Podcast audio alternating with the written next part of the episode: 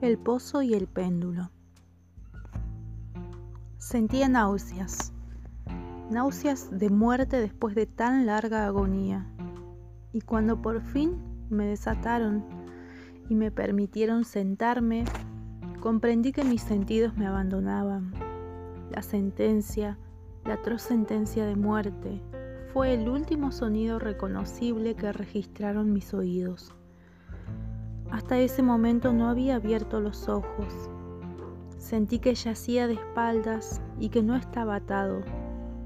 Alargué la mano, que cayó pesadamente sobre algo húmedo y duro. La dejé allí algún tiempo, mientras trataba de imaginarme dónde me hallaba y qué era de mí. Ansiaba abrir los ojos, pero no me atrevía porque me espantaba esa primera mirada a los objetos que me rodeaban.